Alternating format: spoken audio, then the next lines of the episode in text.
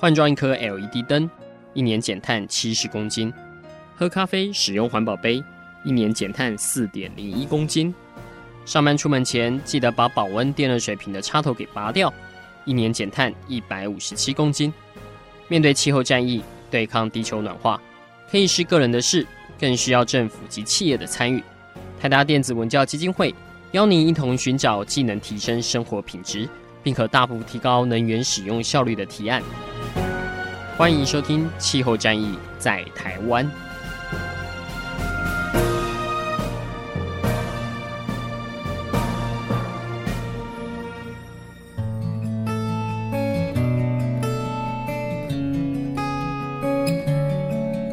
各位听众朋友，大家好，欢迎来收听这一集的《气候战役在台湾》，我是主持人台达电子文教基金会的高宜凡。那我们今天来聊一点轻松的议题哈，因为也快过年了，那让大家来为来年的生涯规划做些准备哈。那大家都知道，我们台达电子文教基金会有提供一些奖学金，希望让一些优秀的人才可以出国深造，未来可以在台湾的环境或者是能源的事务上做一些贡献，这样子哈。那我们今天邀请到就是一位那个回娘家的我们的英国奖学金的得主哈。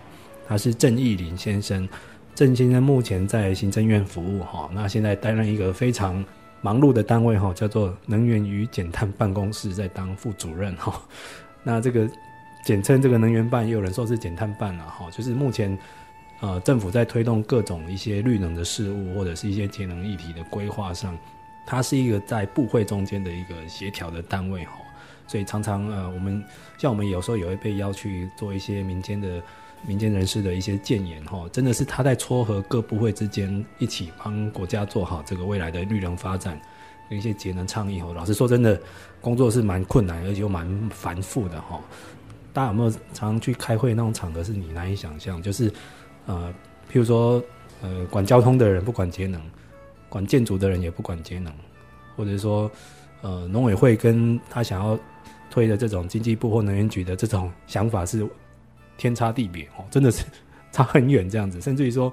离岸风电好了，离岸风力发电也有一些像是渔业署这种角色，必须要找进来协调，因为它事关渔民的权益这样子哈，就是一个跨部会之间的一个，我也不能说是小媳妇哈，是一个非常责任重大，但是会很忙的一个单位哈。那我们先欢迎一下郑主任，郑主任欢迎您学成归国来贡献台湾。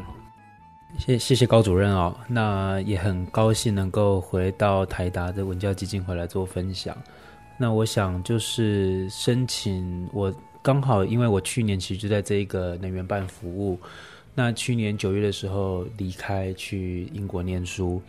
那其实这个我我到英国念的这个东西，跟我所做的事情其实是非常的非常契合的。那我在英国在伦敦大学，在 University College London。那我念的是这个能源环境的经济学和政策规划。那这个 program 其实非常特别，也不是它最早也不是我第一个申请英国的学位。我是在申请完英国公共政策的这个硕士之后，我突然那时候在前年的这个应该算是前年吧，还是去年，有点忘了。就是我是到三月快截止 deadline 的时候才发现这个学位。我一看那个里面的课程的结构，发现哇，那跟我做的事情其实很像啊，然后也各方面都很契合，所以我就很急着是在这个 deadline 前一个礼拜申请。那也很高兴的是说，这个呃学校最后也录取我，让我去学习。所以我觉得这个部分刚好也是台湾未来最重要去去执行的。那我想对于说在英国念的这个念书的这个部分。和他学习的环境，我那时候选择英国一个很重要的一个原原因，就是在于说，呃，英国在这个气候变迁上面的努力是非常有很多的成就和贡献。那的确，我们台湾很多政策也都参考英国，所以我就看到这个东西之后，我就想说过去申请，那也学习这样。那至于说我学习的这个 program，它蛮特别的是，它其实是有一半的经济学。哦，那其实就跟我们念经济学上面的很多数量的课程是有关的。那另外一半就是关于政策工具的规划，例如环评的怎么制定，例如很多政策工具怎么样在这个气候变迁和环境政策上面去影响。那这个是有很多，我觉得在台湾目前还没有这样这么完整的一个 program，所以这是一个非常好的一个学习。对，好，谢谢郑主任哈，其实也是幸好及时有发现这个学位申请，而且。现在有马上回来为国服务是很好哈。不过刚郑主任你有提到，就是其实英国在这个气候政策的规划上应该是一个蛮领先的啦哈。那其实很多国际的评议比把它排得也蛮前面的。如果就您这在英国一年间的观察，有没有哪一项制度你觉得是非常适合台湾，应该马上要值得要引进进来的呢？有这样的一个发现吗？呃，我我觉得从比较上位的脉络来讲好了，我觉得有没有能够学习的地方，我相信绝对有。但是就以我这个 program 为例，我们系上有七十七个同学，但是来自将近快三十个国家。那这让我最大的收获就是说，其实没有一个国家的政策是另外一个国家能够完全复制的。但英国有一点，我想我们可以学习的就是，他们对政策的规划非常的完整，而且那整个 roadmap 和相关的配套是非常细致的。那他们呢，也相对于很愿意去修正自己政策上定定的错误。举例来说，像他们之前有一个气候变迁的这个部会 DEC，那现在又把它拆解掉，并回到经济跟气候这个，把气候变迁跟经济部放在一起。所以他们相对英国是很愿意弹性去调整他们的一个政策的一个方向。所以我觉得，呃，这一点是我们台湾也许可以学习的。那很巧的是。台湾的目前的组织架构，也许很难够像这样动不动就可以去组织调整。那我所在的一个办公室呢，我们某一个时段就负责这个跨部会协调以及上位政策的一个拟定的一个方向。所以我觉得台湾有台湾自己特殊的立场。那我们可以跟英国学习的是说，我们在对于政策的规划上应该要更细致，然后更愿意花更多的时间去理解不同层面，不管是产业界、学术还是研发界的这个声音。那我觉得这是在英国，呃，他们在制定政策的时候，他们的那个 consultation process，就是去征询不同意见，他们是非常完整的。那我在我们的学校就有很多跟这些政府部门、智库法人互动的机会。那我觉得这对于就学的学生来讲，也会是一个很好去了解说我所学的东西未来应该怎么应用在这个社会上一个很好的途径。嗯，但是其实英国这两年也经历了一个蛮大的变化，像刚您提到的，就是这个能源与气候变迁部哈，这个 DEC 这个，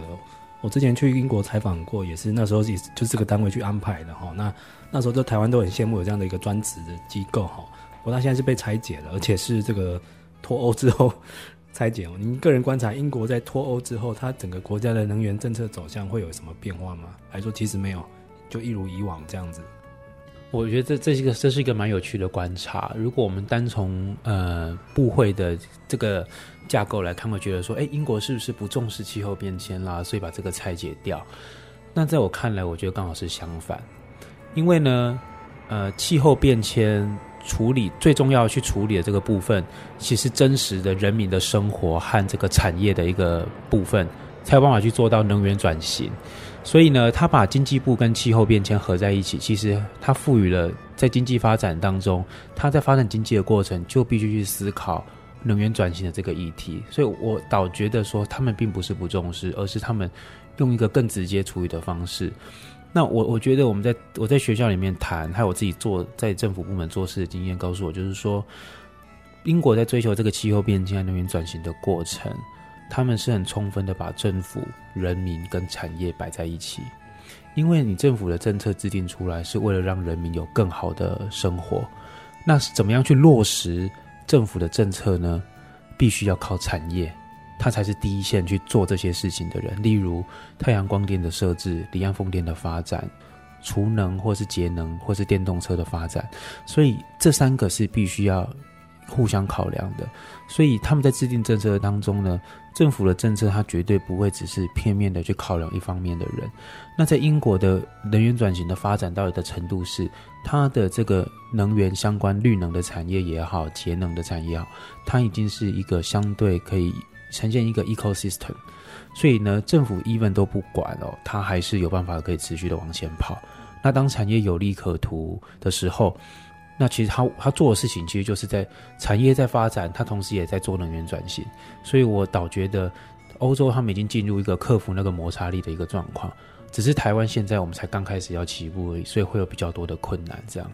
好，各位听众，我们先休息一下，下一段我们再请郑主任分享一下英国求学的一些苦与乐。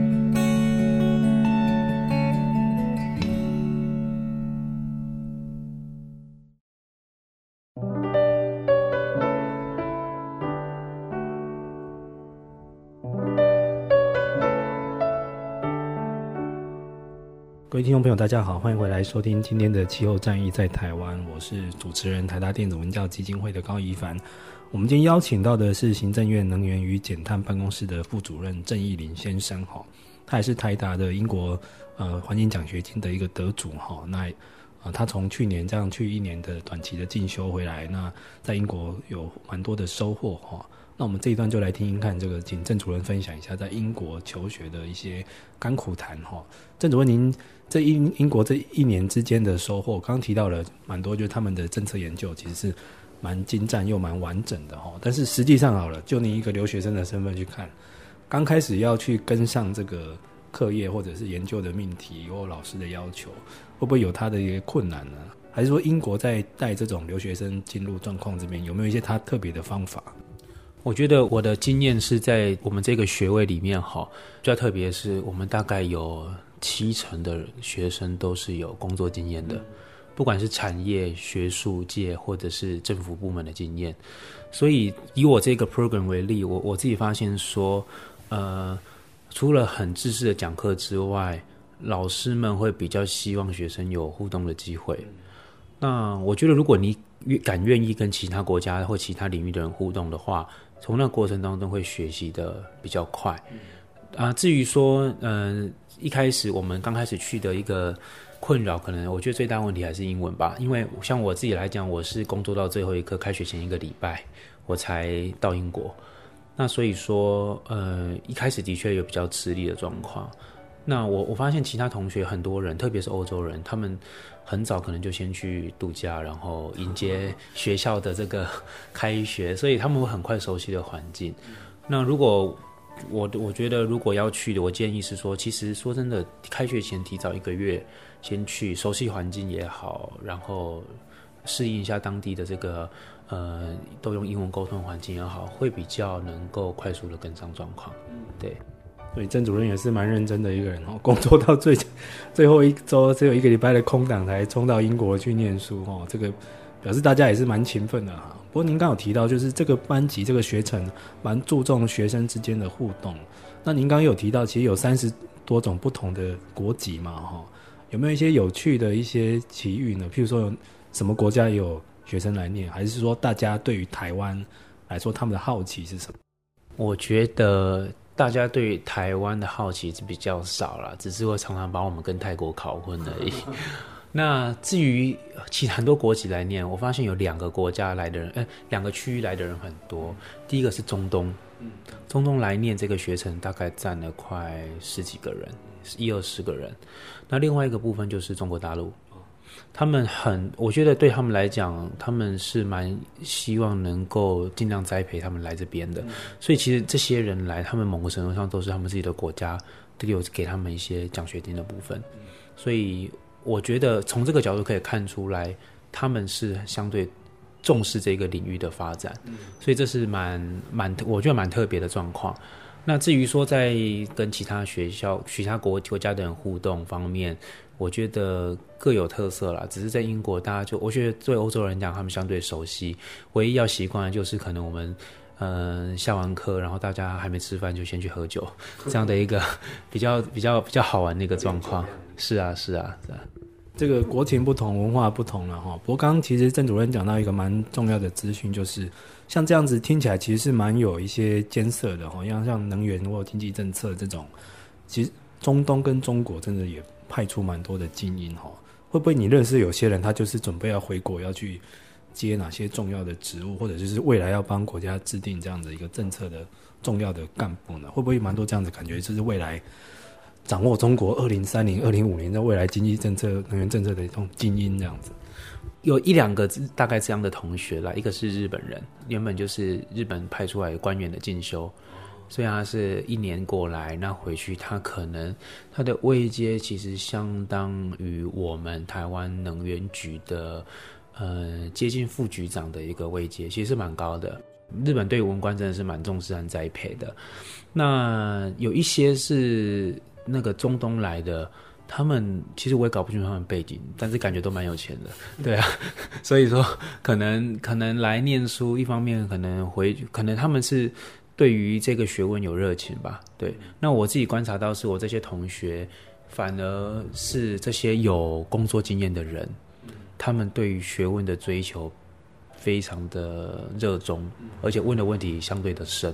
很多时候，我我有一些政策经验，但是我对于很多技术和科技并不了解。但他们有实际上的经验，我在旁边听他跟老师们的互动啊，跟其他同学互动，那个那个经验是蛮蛮宝贵的，对。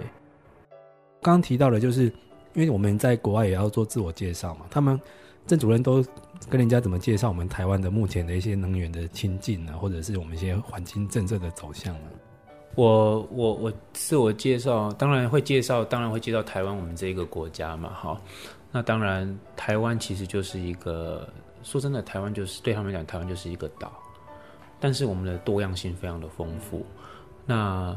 比较有趣的介绍台湾，当然是从我们的一些风土人情啦，各方面去做介绍。那其实从历史的角度来讲，对荷兰人，其实台湾并不并不是很陌生。对我们荷兰，我们的荷兰大，我们现在台湾驻荷兰的驻台湾的代表，他也是对台湾非常非常的热爱和那个。那台湾还有很多旅游的部分，对他们来讲，其实都是非常好。像我们安平有很漂亮的夕阳，我们东海岸是适合冲浪的地方，有很多。他们其实是可以很轻易的认识到台湾的一些方法。那至于说到介绍台湾在能源和环境上面，那当然我会先，我们通常都会先讲一下台湾现在的状况啊，我们的能源自给率很低啊，我们的电价相对来讲也比较偏低啊，然后我们的能源结构相对来讲比较耗能，这样讲讲。可是哦，我我一直讲就是说。这个东西也是之前那个林全行政院前院长跟我们讲的，我一直觉得这个论述非常的有道理。其实，在一百多年前哦，你看中东这些地方，它也都是不利耕作的地方。在我开始使用石油之前，那地方是非常的贫瘠的，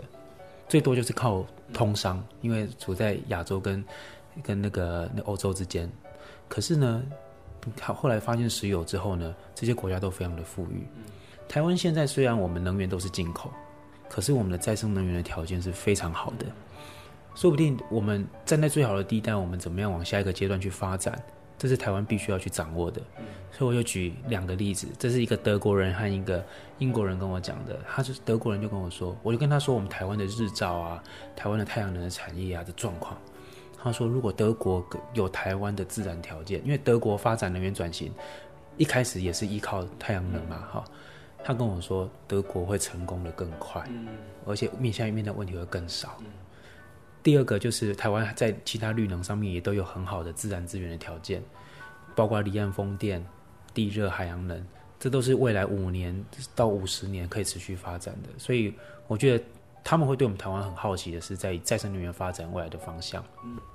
对，其实就某方面来说，很多国家还蛮羡慕我们的。对，我以前也有跟德国人对话，是说。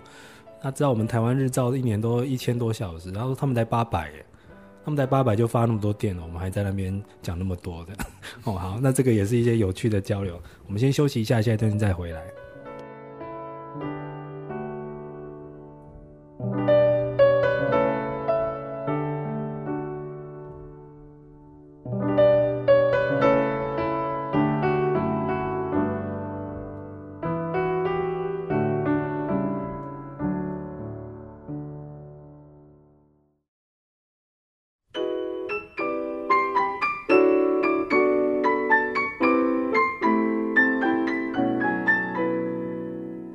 各位听众朋友，大家好，欢迎收听今天的气候战役在台湾。那我们这一集要邀请到的分享的是我们台达的英国奖学金的一个得主哈，他是目前在行政院服务的能源及减碳办公室的副主任郑义林先生哈。那我们刚刚跟郑主任有先聊到了，就是在英国求学的一些点点滴滴嘛哈，包括说像这种非常感觉这个能源政策精英班的这种。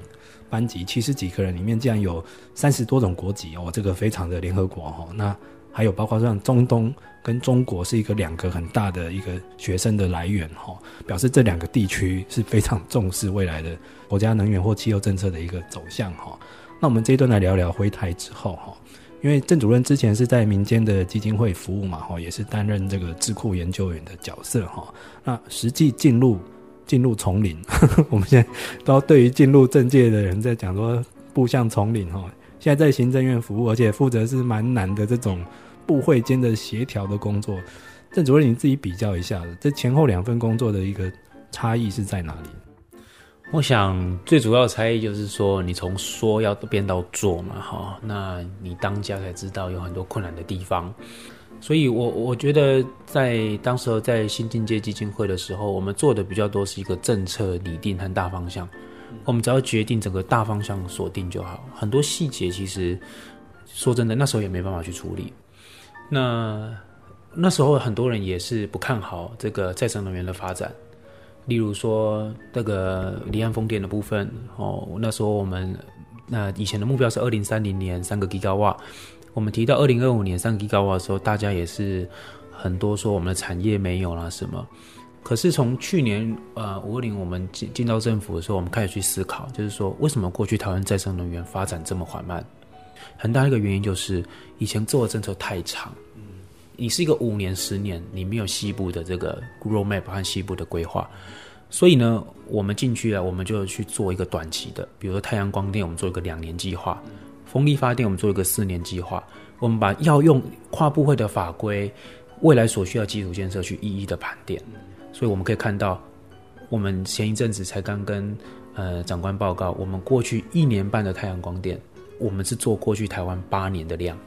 所以有一年半做八年的量，这个成绩是非常好的。另外就是离岸风电，原本大家讲说不可能啊怎么样，但我相信你们也都很清楚。到现在，台湾应该不会还有人说台湾离岸风电做不起来，只是做快跟做慢的差别而已。所以我想进到政府，很多东西就是第一个，能源是新的东西，所以对于每个既有的部会来讲，他要去认养一个新的东西，他的法规可能要去改或什么，他们当然会觉得有些排斥。但是呢，我们就是要不断的去告诉他们说，诶，我们这样做是为了台湾的好，那以及帮忙他解决他们的问题，让他们能够很。呃，很心甘情愿的说，哎，推动这个对他们来讲也是有利的。这我想，这是我们在我们这个工作上面最重要的一个任务。也的确啦，哈，像其实郑主任的过去的身份跟我们蛮类似，就是在民间做一些倡议跟政策研究，通常是想的是大方向的事，哦，或者是说把一些国外的经验拿来做套用或分析，这样子看看台湾可以怎么学习之类的。但那个都是有点像飘在云上面哦。没有落地，但实际进了公部门之后，会发觉，哎，公部门要去推动有它的一些执行面的障碍，或者是一些想法的限制，所以必须要去破除它。那现在的确就于目前台湾政府推动的绿能，其实成果真的是进展蛮快的哈。尤其您刚提到这个离岸风电哈，光这个申请量就超标三倍，所以其实。感觉哎，离岸风电感觉前景好像比太阳能还好哈，或者是这个太踊跃了一点，现在有点热度太高，政府要想办法做一些那个控制这样子哦。不过回到您刚刚那个的说法，就是目前在跟各部会来协调来说好了，可不可以跟啊、呃、听众朋友透露一下？就是老实讲，会不会大家还是蛮本位主义的？就是像我们各个部位的出发点或它的后面的立法的限制不一样，真的在推这些跨部会事务的时候，会觉得。啊，真的是有些人就叫不动，或者是他就是听不懂，或者他就是不想配合，会有这样的现象。我想高主任问到一个很关键的问题哈，呃，本位主义这个东西呢，我们把它倒过来看，其实大家就是尽忠职守。好，还有另外一面就是尽忠职守。例如说，呃，农业的单位、农政单位，他对于他自己的粮食安全、粮食自给率和可能农林渔牧的相关的这个保护，是有他自己的想法。那例如说，像内政部营建署，他可能对于他们在对于建筑物上面，他有一些自己的规范，所以那例如这个渔业署，他可能对渔民的利益，他必须要照顾到。所以没错，我看如同刚才讲的，再生能源这个东西对台湾来讲，它是一个新的，它并没有完全属于哪一个业管的部门。虽然有能源局，但是一方面能源局的未接因素，以及很多东西是跨部会的。一个风电下去，它可能牵涉到是十几个跨部会的局处，所以呢，我想每个部会他们都会有他们原本在意的点。那我觉得最重要就是我们要去找到什么样是双赢的局面。例如，现在农委会已经开始寻找这个渔电共生，余温上面怎么种用太阳能板。怎么样去取得？他们在水产试验所已经开始进行相关的研究，这部分就是未来是一个很好的结合。像在呃，我们有一些研究计划，离岸风电的电怎么样结合海水淡化厂，供应工业区要所需要的这个淡化的海水。这个部分，因为海水淡化厂我们都知道非常的耗电，那它这个电又不是要接，它又不是马上非用不可。所以，离岸风电虽然它有有快有慢，有时候有，有时候没有，可是去供应这个东西就非常的适合。所以，我想我们最重要的是，我们透过一些科技研究、政策的协调，让各部会的本位主义慢慢的能够越来越少。那更重要的事情从他们的利益和思考点出发，而不是要他们说我们要推能源转型，所以你必须要去认，不是的，而是你做这个对你原本的业务也会有帮助。我想这样才是一个比较好的处理方式。哇，这个光听就觉得蛮难的哈，因为你要先设身处地帮他们想，他们在乎的那些点到底是什么，还有哪些是过不去的、无法突破的，还有就是有其实有蛮多最新的科技进展是有解决方案的哈。像刚刚其实郑主任提到这个海水淡化厂结合这个离离岸风电，其实就是一个蛮成功的哈。像我们最近也在研究这个，像这种现在大家都说你海上风力发电这么多啊，没有电网传不回来也是浪费哈。有没有可能就是先把它存起来，或者是说先做成别的能源，譬如说像氢气、氢能，哦，其实，在国外也有一些类似的研究跟做法，其实已经出来了哈。所以这种相关的解决方案也蛮多的，只是必须要传到各部位的耳朵去，让他们了解这样子。我讲到这边就要推销一下英国经验了。英国的政府在做这种跨部位之间的沟通协调，有没有一些您觉得是一个蛮好的招式呢？应该台湾也要学习。我想，英国推这个跨部会协调一个很大的因素是两个，一个是因为他们的内阁首长很基本上都是由这个，因为他们内阁制嘛，所以都是国会议员历练出来的，所以他们在处理事情的手腕啊，相对来讲，我们自我自己是觉得蛮厉害的啦。例如说，英国每个礼拜三和礼拜四，他会一个国会议员问首相一个 Prime Minister Question。那就是一个很很很好，对于大家了解政策和攻防的一个机会。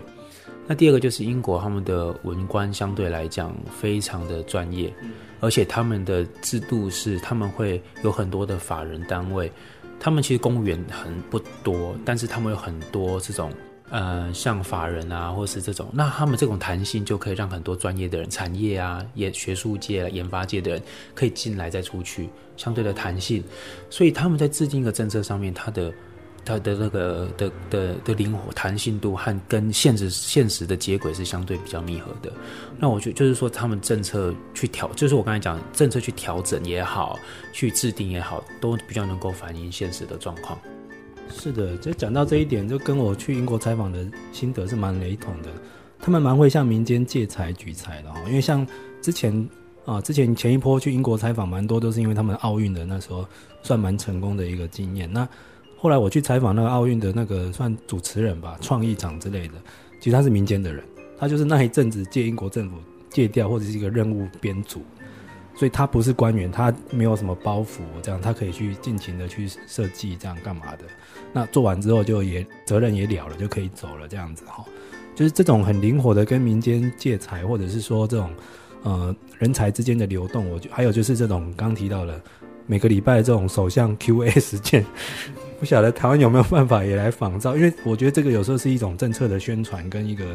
就是要凝聚各党派之间的意见，这样子让政策更容易推行。我倒觉得这个应该看台湾有没有机会可以引进哈。好，各位听众，我们先休息一下，下一阶段我们请郑主任来透露一下，如果要申请我们台达的奖学金，有没有什么秘辛？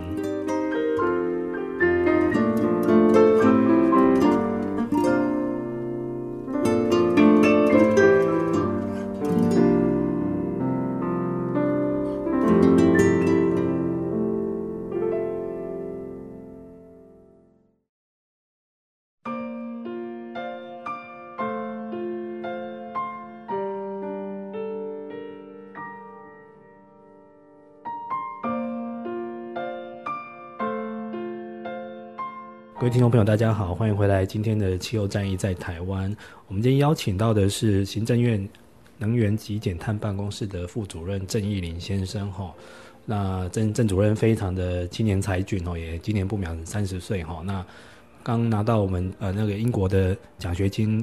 呃留学深造回来，目前在帮政府服务哈，而且是非常重要的一个未来能源跟整个节能政策的一个推动，跨部会之间协调的一个工作哈。刚已经请他分享了一些点点滴滴跟甘苦谈哈，那但是应该很多人都会关心好了，如果我要像郑主任这样子去出国留学，而且是学的是非常前瞻的这种能源政策，那我们台大当然是有奖学金来做这些支持了哈，但是有没有什么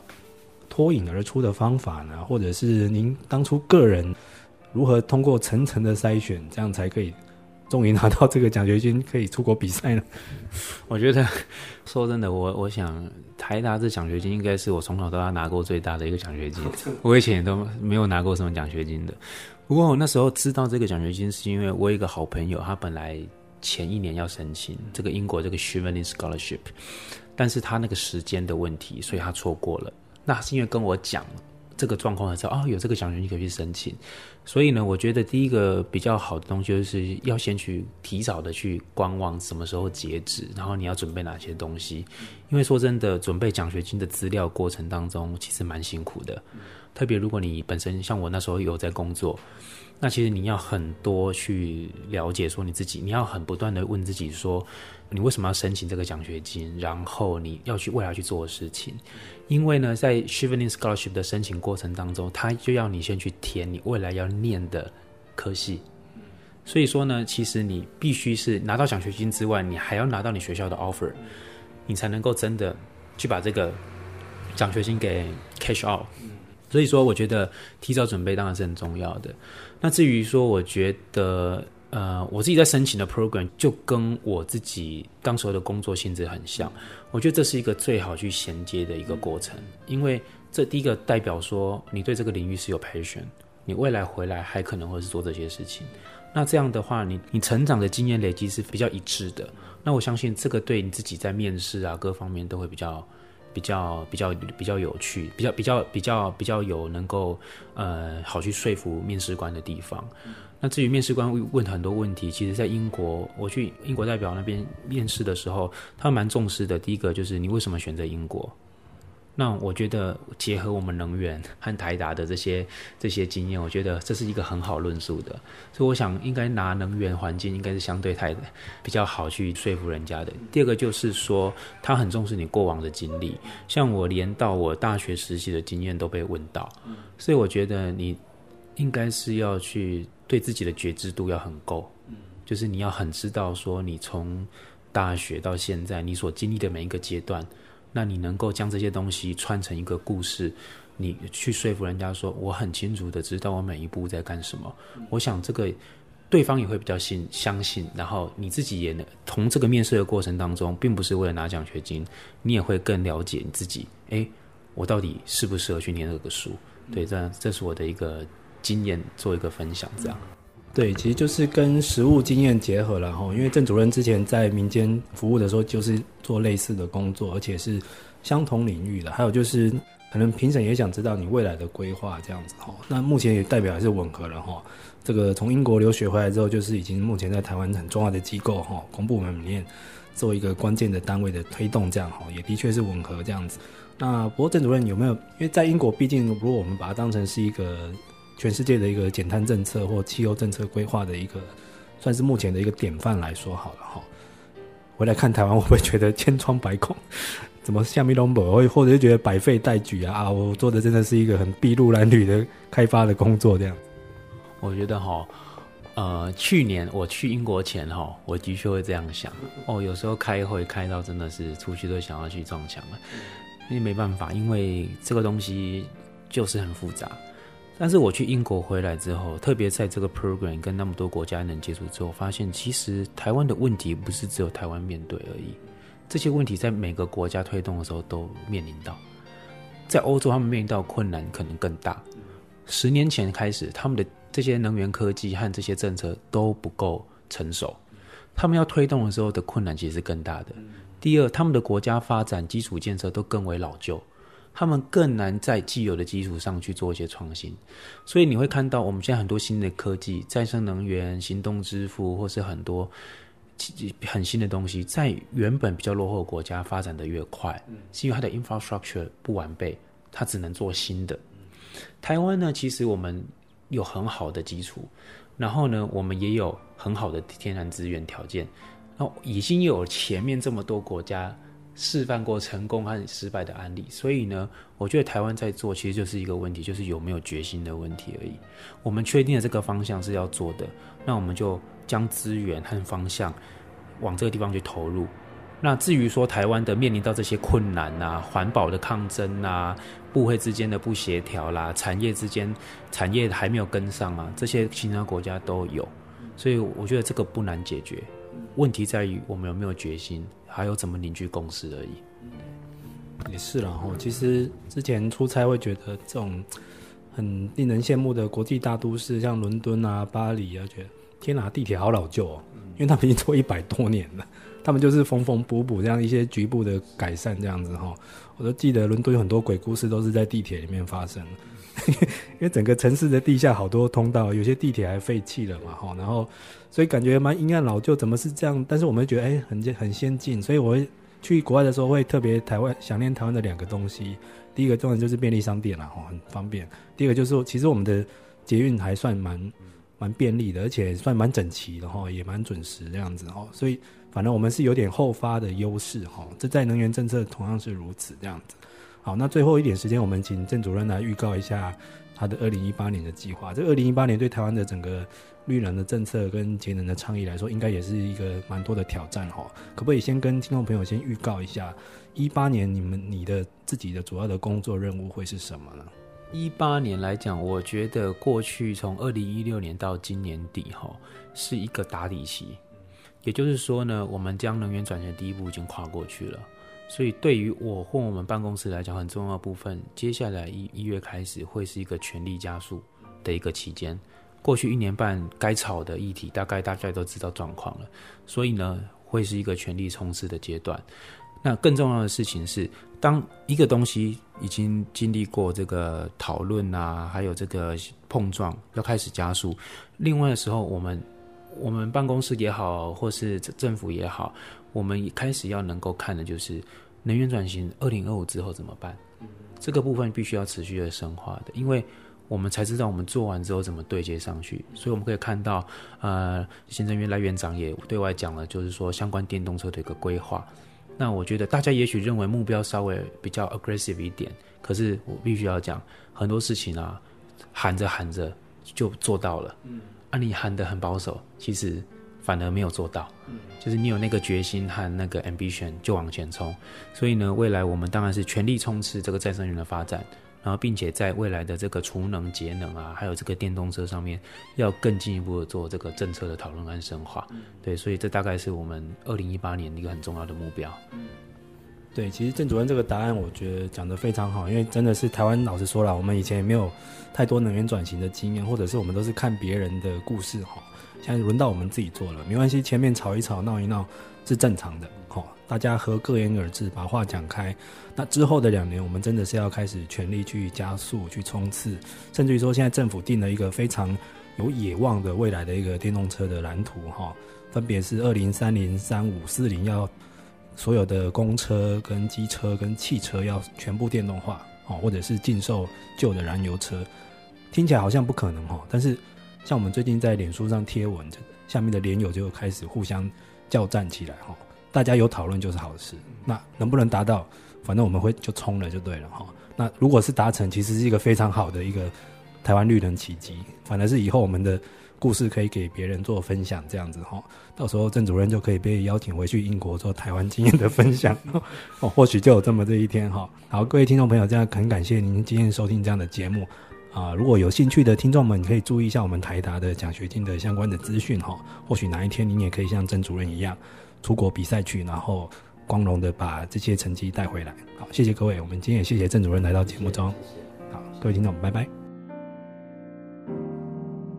以上节目由台达电子文教基金会独家赞助播出。台达电子文教基金会邀您一起环保节能爱地球。